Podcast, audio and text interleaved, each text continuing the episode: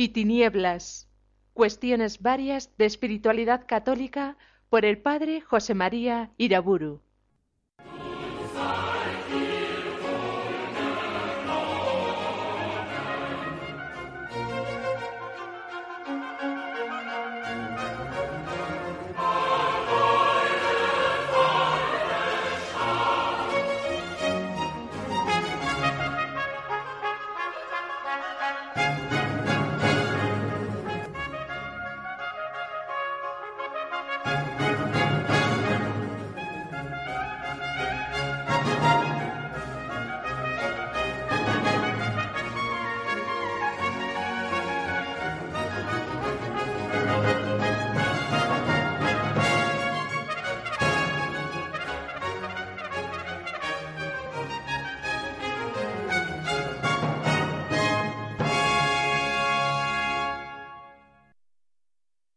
El nombre del Padre, del Hijo y del Espíritu Santo. En la anterior conferencia consideré el vínculo existente entre la negación del demonio y la eliminación de la dimensión soteriológica del cristianismo con la escasez o la ausencia total de vocaciones en no pocas iglesias locales de Occidente. Señalo ahora también como causa la secularización de todo el ámbito del mundo cristiano, la secularización de la vida laical, de las obras de caridad, de la acción pastoral y misionera, la secularización tanto de las escuelas y colegios como de las universidades católicas, la secularización de la misma liturgia, la secularización, en síntesis, de los fines y medios propios de la Iglesia de Cristo. Todas esas modalidades de la secularización ciertamente están entre las causas que más eficazmente influyen en la escasez de vocaciones sacerdotales y religiosas. Pero, como es obvio, en esa carencia influye de una manera muy especial la secularización de sacerdotes y religiosos. No me refiero aquí a una secularización canónica, que por cierto ha sido en los últimos decenios sumamente numerosa. Me refiero más bien a una secularización que afecta a sus modos de vida personal, a la modalidad de sus ministerios y trabajos, e incluso también a su misma apariencia exterior, su vestimenta. Bajo el influjo multiforme de la secularización en no pocas iglesias de Occidente, que se ven afectadas por ella de un modo muy profundo que se extiende prácticamente a todas sus manifestaciones en el mundo. La fisonomía de la Iglesia más que mostrarse como sacramento universal de salvación, va dando la imagen de una gran organización no gubernamental, benéfica, que procura el bien de los hombres en la vida temporal sin apenas ninguna referencia a la vida eterna, y empleando para ello medios fundamentalmente naturales. Este tema es muy amplio y complejo, pero solamente lo trataré de iluminar con un ejemplo concreto. Un congreso de centros católicos educativos celebrado en 1996. Tengan mis oyentes un poco de paciencia y escuchen las conclusiones que ese Congreso de Colegios Católicos logró y que estableció por escrito en un plan para la educación católica. Leo los puntos finales, los más conclusivos. Esta propuesta educativa nos lleva, primero, a desarrollar el potencial de valoración de los alumnos de tal modo que les capacite para hacer opciones libres y conscientes en la vida. Segundo, nos lleva también a ayudarles en el proceso de maduración en ámbitos básicos de su personalidad, la dimensión cognitiva, la dimensión afectiva y la dimensión de la libertad. La experiencia nos confirma que sólo en lo profundo de una personalidad madura pueden germinar y crecer los valores trascendentes. En tercer lugar, nos lleva a asumir operativamente la dimensión social de la educación y la formación de la conciencia social de los alumnos, promoviendo en los centros educativos acciones concretas, programas cooperativos en favor de la solidaridad, los derechos humanos, la paz, la tolerancia, el diálogo, colaboración en proyectos sociales dirigidos a las personas y los grupos desfavorecidos, excluidos o marginados. Percibimos la necesidad de una educación moral de nuestros alumnos y alumnas que parta del reconocimiento de la dignidad de toda persona, esto nos lleva a ofrecer el mensaje cristiano como horizonte para la realización del ser humano, para la mejora y humanización de la sociedad. En este contexto, la propuesta de educación integral debe dirigirse hacia la formación de personas autónomas que saben quiénes son y hacia dónde se orienta su existencia, capaces de darse un proyecto personal de vida valioso y de llevarlo libremente a la práctica. Hasta aquí el texto conclusivo del Congreso. Un portavoz autorizado declaraba en aquella ocasión que este planteamiento de la educación católica se producía en la perspectiva de la nueva evangelización, en realidad, esa evangelización nueva es nueva, pero no es evangelización. Realmente es una evangelización muy nueva. Nunca se ha evangelizado así. Siempre se ha evangelizado predicando el Evangelio y no limitando la enseñanza a la suscitación de meros valores morales naturales. Obviamente, ese plan educativo nada tiene que ver con la nueva evangelización, tantas veces estimulada por el Papa Juan Pablo II. La nueva evangelización evidentemente exige la proposición del Evangelio a los hombres, del Evangelio, no simplemente de un conjunto de valores morales naturales.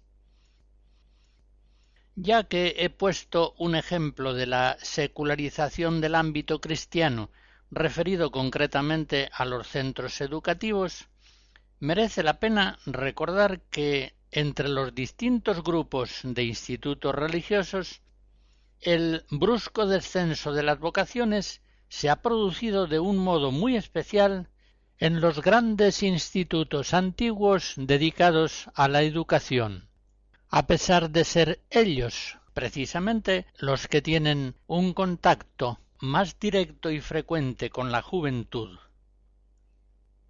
Ya se comprende la escuela, el colegio, la universidad, en cuanto instituciones católicas, dejan de tener sentido cuando no están centradas suficientemente en la vida de la fe, en Dios, en su enviado Jesucristo, en la cultura de la tradición católica, en el marco vital de la Iglesia. Cuando una escuela, un colegio, una universidad se aleja de la Iglesia, pierde la virtualidad evangelizadora y educativa que solamente puede recibir de Cristo a través de la Iglesia. Y esto sucede cuando los planes educativos que propugnan pueden ser perfectamente aceptados por organismos no cristianos como la UNICEF, los masones o tantas otras asociaciones que de algún modo tratan de promover el bien común de los hombres, prescindiendo en forma sistemática de Dios, de su gracia, de la salvación en Cristo y en la Iglesia. Pues bien, ya se comprende que cualquier ámbito de la Iglesia, sea la catequesis, la educación católica en escuelas, colegios, universidades, la acción asistencial y misionera, la presencia de los cristianos en el mundo del arte, de la filosofía, de la política, prescinde en la práctica de toda referencia a Dios y a la revelación divina, viene a provocar el hundimiento completo de todo el mundo cristiano, que se ve reducido a ser un desierto estéril incapaz de dar frutos, y muy especialmente incapaz de dar frutos de vocaciones sacerdotales y religiosas. Para propugnar simplemente la solidaridad, la tolerancia, el diálogo, la paz, no habrá vocaciones en la Iglesia, no tiene por qué haberlas. En cambio, para infundir en los hombres la fe y la esperanza en Jesucristo, como única salvación de personas y pueblos, como el único que puede salvar al mundo, comunicándole por gracia verdaderamente la solidaridad, la unidad, la paz. Hay y habrá siempre vocaciones sacerdotales y religiosas. Tomás Luis de Victoria, hacia 1600, motetes sobre la pasión.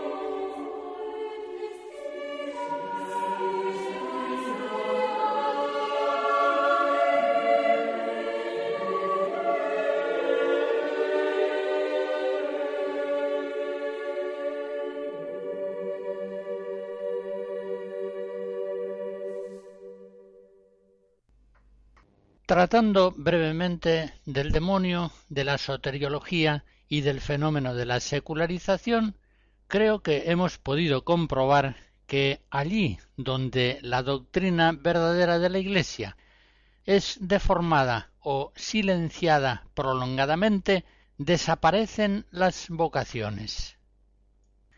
Y si pudiéramos prolongar ampliamente nuestras consideraciones tratando otros cien objetos de la fe católica, llegaríamos a la misma conclusión.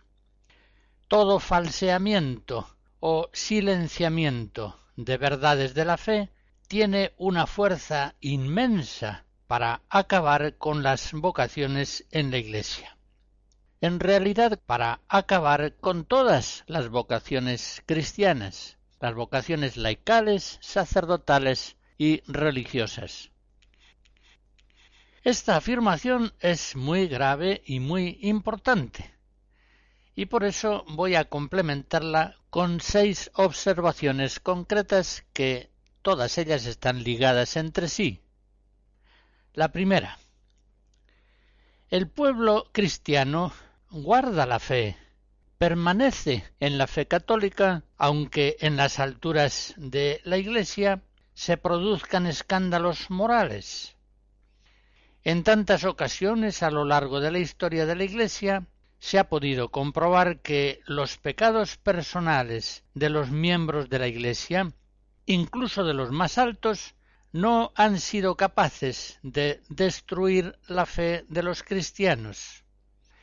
Y estos han continuado bautizando a sus hijos, yendo a misa, uniéndose en el sacramento del matrimonio, orando y ofreciendo misas por sus difuntos, y en ese mismo tiempo han seguido surgiendo vocaciones sacerdotales y religiosas, a pesar de, como digo, escándalos morales en ocasiones muy graves. Los justos viven de la fe, y la roca de la fe, el fundamento de la vida cristiana, no se ve destruido por la mala conducta moral de ciertos cristianos, aunque sean obispos, aunque sea el Papa, una segunda observación. Tampoco el pueblo cristiano pierde la fe cuando él mismo peca. Esta afirmación requiere algunas matizaciones.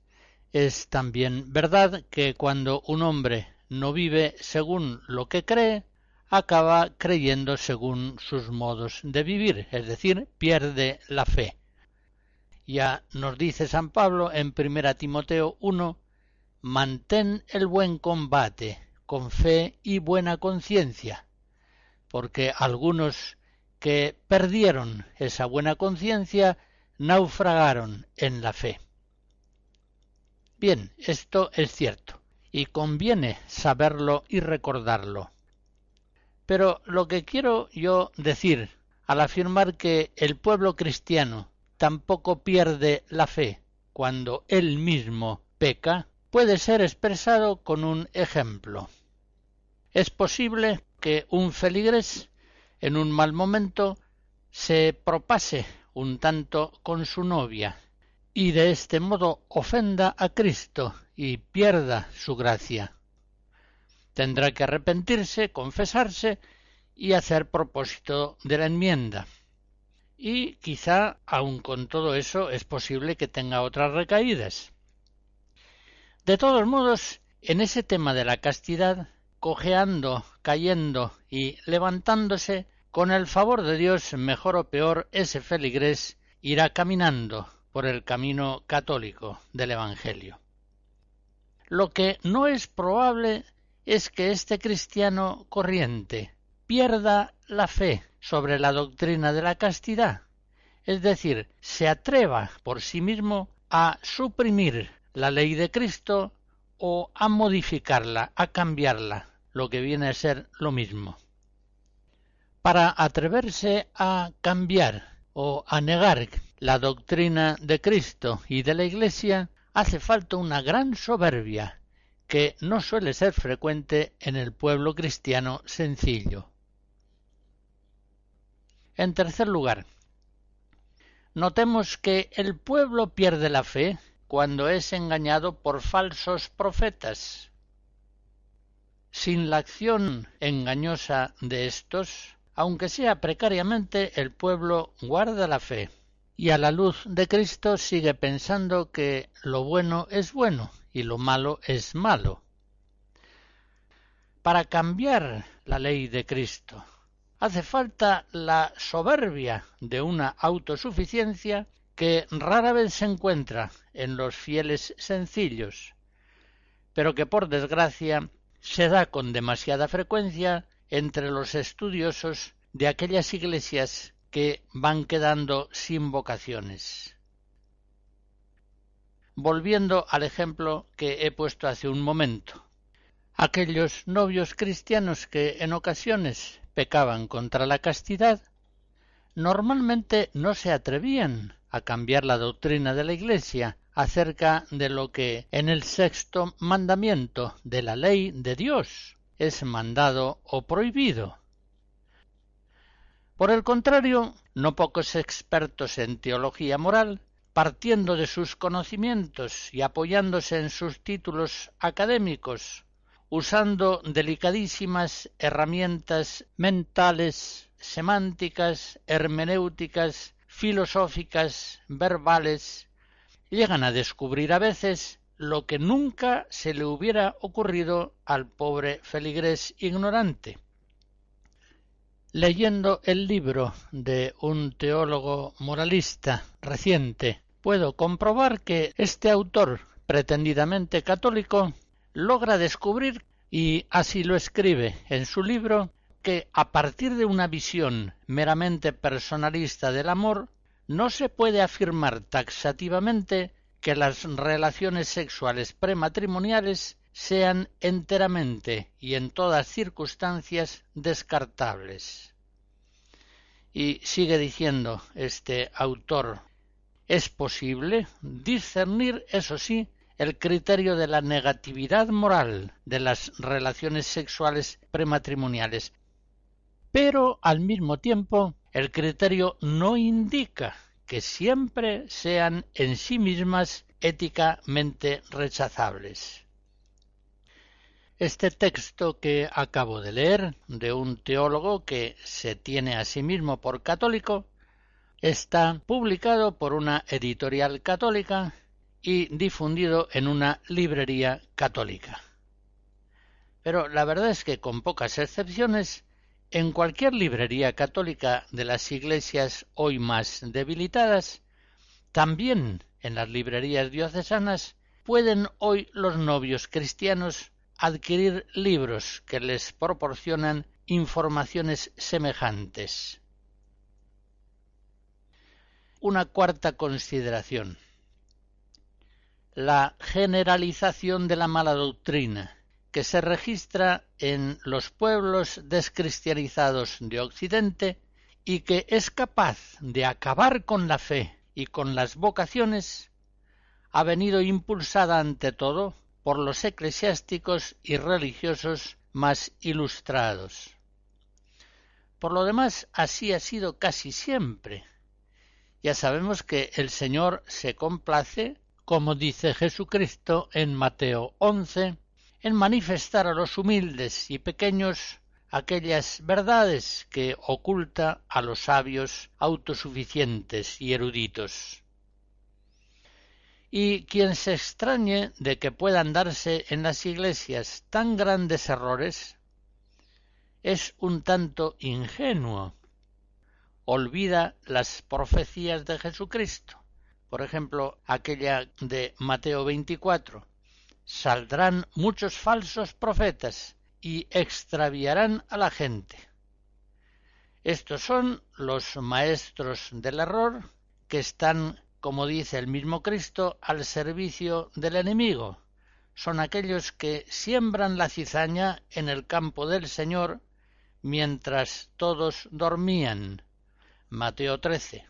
Mientras dormían aquellos que tenían por encargo vigilar la heredad del Señor. Esta es propiamente la acción del padre de la mentira, o como dice el Apocalipsis en el capítulo 13, la actividad propia de la bestia segunda. Es ese empeño incesante de los falsos profetas que están al servicio del padre de la mentira, unos falsos profetas cuya fisonomía y modos de actuar conocemos perfectamente, y no sólo por la experiencia presente, sino porque son muy numerosos los avisos y las descripciones que los apóstoles nos suministran, tanto San Pablo como San Pedro, Santiago, San Juan. Una quinta observación. No pocas veces las mismas iglesias y familias religiosas que han quedado sin vocaciones, que no tienen fuerza para suscitarlas, tampoco la tienen para dar buena formación en sus seminarios y noviciados a aquellas poquitas vocaciones que, a través de movimientos, familias cristianas o personas concretas, Dios les ha dado en su gran misericordia. Como es lógico y previsible, los centros de formación vocacional en esas iglesias adolecen de las graves deficiencias doctrinales y espirituales que precisamente son causa de la ausencia de vocaciones. Una sexta y última observación, ya conclusiva. Donde la mala doctrina abunda, se debilita la fe y la vida moral del pueblo cristiano, y se acaban las vocaciones sacerdotales y religiosas.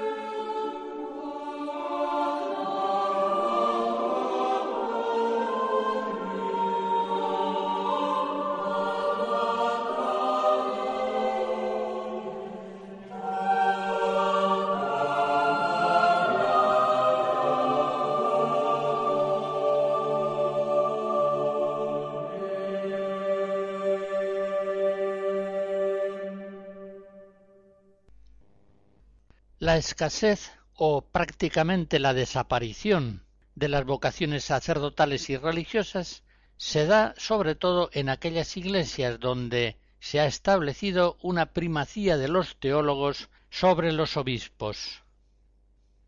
Esta afirmación puede resultar un tanto sorprendente a primera vista, pero con un poco que la expliquemos creo yo que se entenderá perfectamente. Es lógico que en un pueblo descristianizado vaya afirmándose la primacía de los teólogos sobre la autoridad de los obispos. Precisamente por eso ese pueblo está descristianizado. Ese pueblo no ha cumplido aquello que se dice en Hechos de los Apóstoles 2. Perseveraban en escuchar la enseñanza de los apóstoles. Cuando un buen número de teólogos va estableciendo un magisterio paralelo y contrario al magisterio apostólico, y cuando ese grupo de intelectuales pretendidamente católicos consigue hacerse con la guía práctica de los cristianos, ciertamente que ese pueblo se divide, se extravía entre la niebla de los errores, y va perdiendo una fe que solamente puede sostenerse por la fidelidad al testimonio de los apóstoles. Ciertamente en esas iglesias locales no habrá vocaciones sacerdotales y religiosas. Lo vemos, por ejemplo, cuando entre los autores que están más promovidos en las librerías católicas, incluso en muchas diocesanas, se difunden especialmente durante decenios autores que en graves temas enseñan en forma contraria a la doctrina de la Iglesia. Pondré también otro ejemplo, esta vez en referencia a un tema bien concreto e importante, la moral católica en temas conyugales.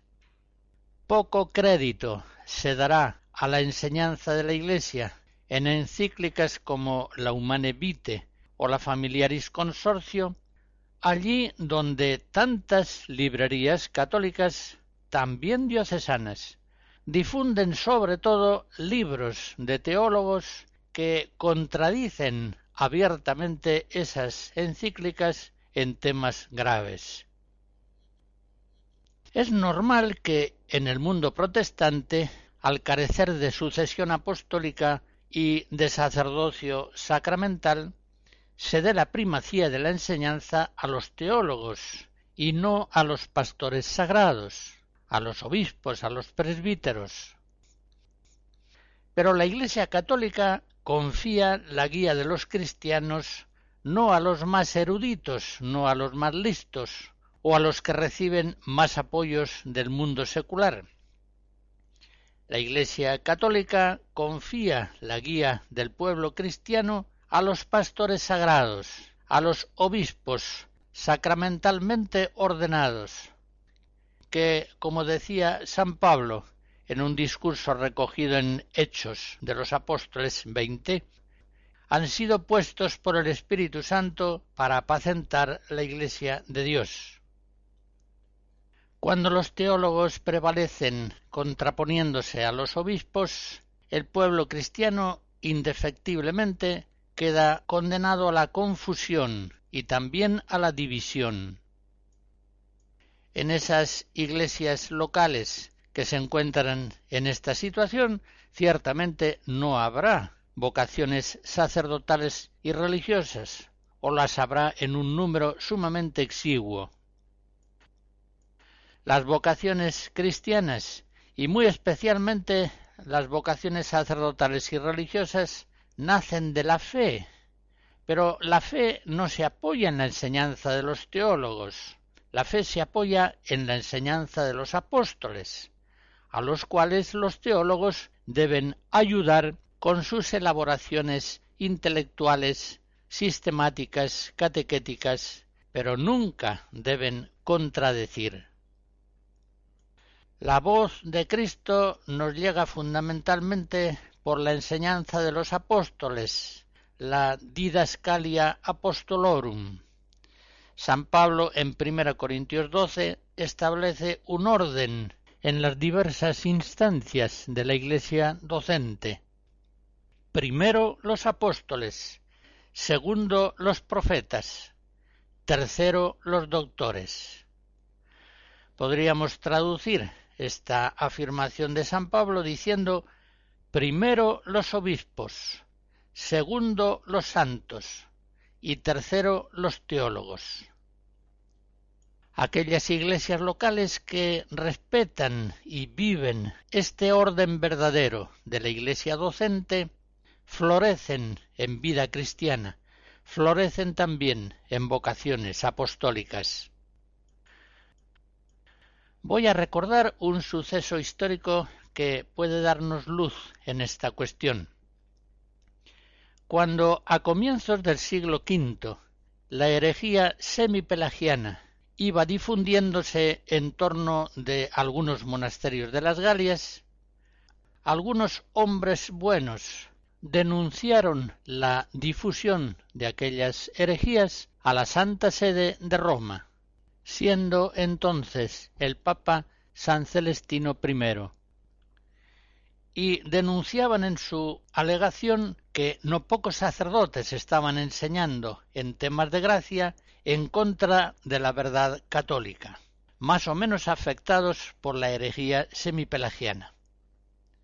Pues bien, en el año 431, el Papa San Celestino I escribe una larga carta a los obispos de las Galias, y en ella, casi más que ocuparse en rechazar los errores semipelagianos, se ocupa de reprochar a los obispos que no han sabido hacer valer su autoridad apostólica docente y que en sus iglesias de hecho han prevalecido las enseñanzas de aquellos a quienes, así dice la carta, corresponde un tercer puesto en la enseñanza de la Iglesia. Hace alusión a la afirmación de San Pablo que recordaba hace un momento. El Papa sigue diciendo en su carta manifiesta sus dudas acerca de si los obispos no serán cómplices de aquellos errores que no han sabido condenar. Ordena que no siga alzándose la novedad contra la antigua tradición, de tal modo que la Iglesia pueda vivir en paz y sin confusión. Manda el Papa también en esa carta que los presbíteros se sujeten a los obispos y termina su escrito con una corrección enérgica que dirige a los obispos de las Galias. Les dice, y leo primero el texto en latín, Quid in ecclesis vos agitis, si illi suman teneant predicandi. ¿Qué hacéis, pues, en vuestras iglesias, si son otros los que dan la suprema doctrina? En otra ocasión recordaba yo aquella frase del entonces cardenal Ratzinger en su libro Informes sobre la fe, publicado por los años ochenta. Allí decía estamos en un confuso período en el que todo tipo de desviación herética parece agolparse a las puertas de la auténtica fe católica. Muchos de mis oyentes, lamentablemente, tienen experiencia personal de que esa afirmación del cardenal Ratzinger es verdadera, no es exagerada. ¿Cuántas veces se me acercan fieles cristianos lamentándose de desviaciones doctrinales de las que han sido testigos en homilías, en reuniones parroquiales en distintas ocasiones? Uno, por ejemplo, me cuenta Hoy en la homilía el cura ha dicho que a la muerte de Cristo no hay que echarle tanta mística, diciendo que es un sacrificio que se ofrece para redención de los pecadores. Ha dicho que la muerte de Cristo fue simplemente, como sigue ocurriendo actualmente, la muerte de un valiente defensor de pobres y marginados, una muerte ordenada por los ricos que tienen el poder en sus manos.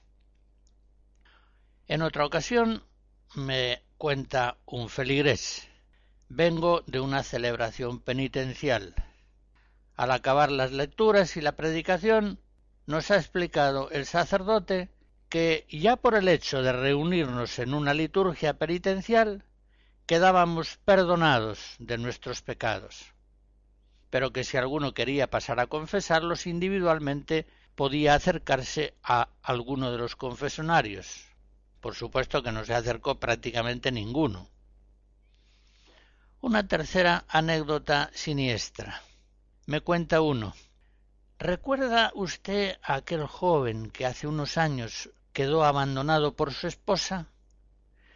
He sabido que el otro día el párroco le ha dicho que así no puede seguir, que no puede seguir viviendo solo, teniendo treinta años y unos cincuenta quizá por delante. Que vaya pensando en rehacer su vida con alguna buena mujer, que no es posible que a su edad Dios le pida etcétera, no sigo porque ya mis oyentes lo imaginan perfectamente. Pues bien, en una iglesia local, maleada en doctrina y disciplina, estas anécdotas se multiplican indefinidamente, hasta el punto que ya ni siquiera quedan almacenadas en la memoria. Llegan estas anécdotas malignas un día tras otro, y a veces varias en un solo día. No afectan, es cierto, a la mayoría del clero y del laicado, pero son suficientes para crear, de hecho, en muchos a veces en la mayoría, una oscura y difusa confusión, en la que casi todo resulta más o menos opinable, y en la que el magisterio apostólico viene a ser una línea más entre las diversas líneas de pensamientos y de acción que hay en la Iglesia, una línea respetable sin duda, pero que, por supuesto, no obliga estrictamente en conciencia. Ese continuo anecdotario herético y sacrílego forma en las iglesias descristianizadas un ambiente tan morboso que podría recordarnos al de una región altamente insalubre, en la que nubes de mosquitos inoculasen en la población unas fiebres malignas, de las que no pocos murieran. Se comprende que esa zona sólo podría sanearse fumigándola desde arriba o acometiendo obras importantes de infraestructura que vinieran a sanear las ciénagas nocivas. Otro remedio no conocemos. Podrá discutirse el aspecto cuantitativo del maleamiento doctrinal y disciplinar en esas iglesias sin vocaciones, descristianizadas. Podrá discutirse si esos errores y abusos se dan con mucha o con no tanta frecuencia. Pero en todo caso, en esta cuestión hay un aspecto cualitativo difícilmente discutible y que es muy significativo. En esas iglesias, maleadas en doctrina y disciplina, ya apenas se denuncian al obispo o a otras autoridades pastorales esas frecuentes desviaciones heréticas o esos frecuentes sacrilegios en la liturgia y en distintos aspectos de la vida de la Iglesia. Como digo, resulta muy significativo que grandes herejías y sacrilegios llegue un momento en una iglesia que no son ya denunciados. Eso nos muestra que los cristianos fieles se han resignado ya a esa situación eclesial morbosa. Por eso se dicen a sí mismos que adelantaríamos con hacer esas denuncias. Todo esto sucede públicamente en no pocos lugares y hace ya muchos años, y el obispo tiene que saberlo de sobra. Si el señor obispo conoce esos errores y esos abusos y no los reprime, será que no es posible hacerlo. Comprobamos, pues, con esto que cuando la confusión en algunos graves temas de la fe se va generalizando en una iglesia local, cuando ciertos errores importantes pueden allí afirmarse en formas estables, sin que ocurra nada especial, cuando pueden hacerse ya costumbres, prácticas que realmente implican sacrilegios, es muy improbable que allí se den vocaciones sacerdotales y religiosas. Es muy improbable por muchas razones, pero voy a señalar aquí solamente dos. La primera, comprendamos que estas vocaciones apostólicas, sacerdotales, religiosas, implican una opción personal muy audaz, que solamente puede fundamentarse en la roca firme de una fe verdaderamente católica. A ver si me explico bien. Un cristiano puede ir sin miedos al matrimonio y al trabajo, aunque su fe no esté del todo firme, sea algo vacilante. En todo caso, aunque fallara la fe, el matrimonio y el trabajo seguirían teniendo un sentido natural pleno y no tendrían por qué venirse abajo. Pero un cristiano, por el contrario, no puede ir a la vida sacerdotal o religiosa, no puede dejarlo todo, matrimonio, trabajo, para seguir a Cristo y ponerse a su servicio, sino partiendo de una fe absolutamente firme. Esas formas de vida son tales que si vacila en ellas la fe, se vienen abajo por su propio peso no se sostiene la vida sacerdotal y religiosa en motivaciones puramente naturales. Solamente cabe en ellas la perseverancia fundamentada en la fe, en una fe absolutamente firme y operante por la caridad.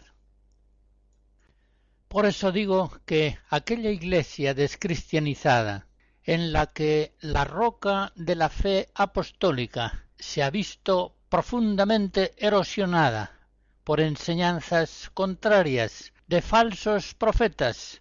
Es una iglesia en la que las vocaciones sacerdotales, religiosas, misioneras prácticamente son imposibles.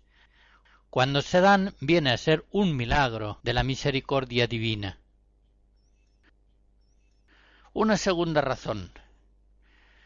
Entre los miembros del clero diocesano o de una cierta familia religiosa, donde abunden esos errores contra la fe y esos graves abusos contra la disciplina de la Iglesia, necesariamente tiene que haber terribles divisiones internas. Me refiero terribles divisiones internas dentro del clero de la diócesis, dentro de concretas comunidades religiosas. Y es que solamente puede haber unidad donde la obediencia a la doctrina y disciplina de la Iglesia tienen un nivel suficiente. Solamente puede haber unidad interna en la Iglesia en la medida en que están vigentes en ella las verdades católicas y la obediencia eclesial. Pero reconozcamos que un cuerpo social, una diócesis, un instituto religioso, muy dividido internamente, en forma alguna atrae a los hombres para ingresar en él. Por eso digo que en una iglesia local gravemente maleada en doctrina y disciplina, un consejo para la doctrina de la fe que verdaderamente funcionara tendría mucha más fuerza para suscitar vocaciones que un consejo diocesano para la pastoral vocacional, por bien que este consejo trabaje. En conclusión, si queremos con toda nuestra alma que esas iglesias locales descristianizadas vuelvan a tener vocaciones sacerdotales, religiosas, misioneras, con todo empeño y perseverancia debemos orar pidiendo al Señor de la mies que mande obreros a su campo.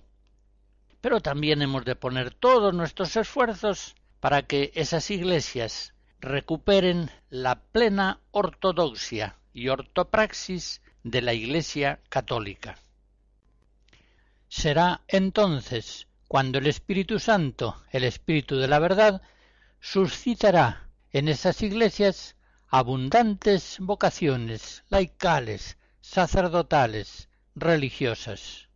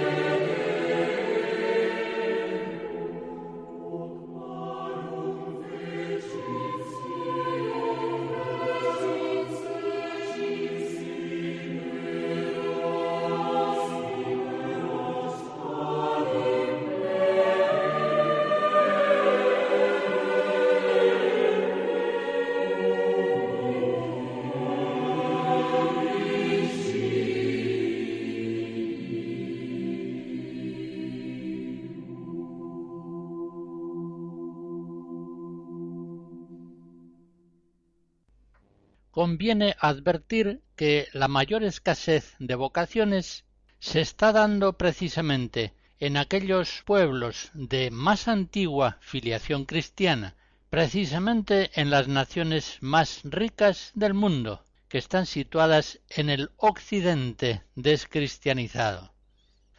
La apostasía moderna se ha producido ante todo en esos países, donde hoy es mayor la escasez de vocaciones. Es en esas naciones ricas de antigua filiación cristiana donde ha nacido la mayor parte de las actuales falsificaciones del cristianismo.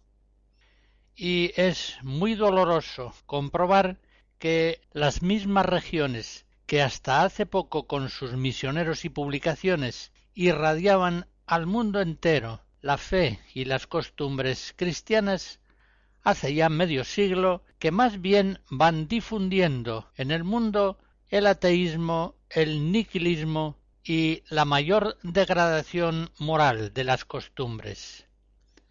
En un discurso de 1981 decía el Papa Juan Pablo II No es posible cerrar los ojos ante la oleada de materialismo, hedonismo, ateísmo teórico y práctico que desde los países occidentales se ha volcado sobre el resto del mundo.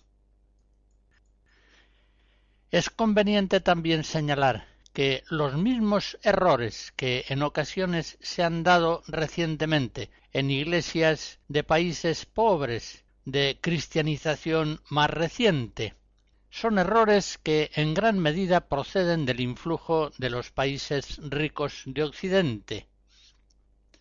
El cardenal Ratzinger, en el ya citado informe sobre la fe, refiriéndose concretamente a la teología de la liberación elaborada en Hispanoamérica, hace notar que determinada contestación de ciertos teólogos lleva el sello de las mentalidades típicas de la burguesía opulenta de Occidente. La realidad de la Iglesia concreta, del humilde pueblo de Dios, es allí bien diferente de cómo se la imaginan en esos laboratorios donde se destila la utopía. Concretamente, la teología de la liberación, sigue diciendo, en sus formas conexas con el marxismo, no es ciertamente un producto autóctono, indígena, de América Latina o de otras zonas subdesarrolladas en las que habría nacido y crecido casi espontáneamente por obra del pueblo. No, se trata en realidad, al menos en su origen, de una creación de intelectuales, y de intelectuales nacidos o formados en el occidente opulento. Hasta aquí el texto. Es cierto que en el momento presente las vocaciones sacerdotales y religiosas van en aumento justamente en las iglesias de países pobres. Por eso mismo, estas iglesias jóvenes y pobres deben estar alertas ante los malos influjos doctrinales y disciplinares que con excesiva frecuencia se dan en ciertas iglesias descristianizadas de Occidente en las que las vocaciones han disminuido mucho, en algunos lugares hasta casi desaparecer totalmente. Y tengamos muy en cuenta que es en esas iglesias donde se sitúan las editoriales y los centros teológicos más influyentes de toda la Iglesia católica. La bendición de Dios Todopoderoso, Padre, Hijo y Espíritu Santo, descienda sobre ustedes y les guarde siempre. Amén.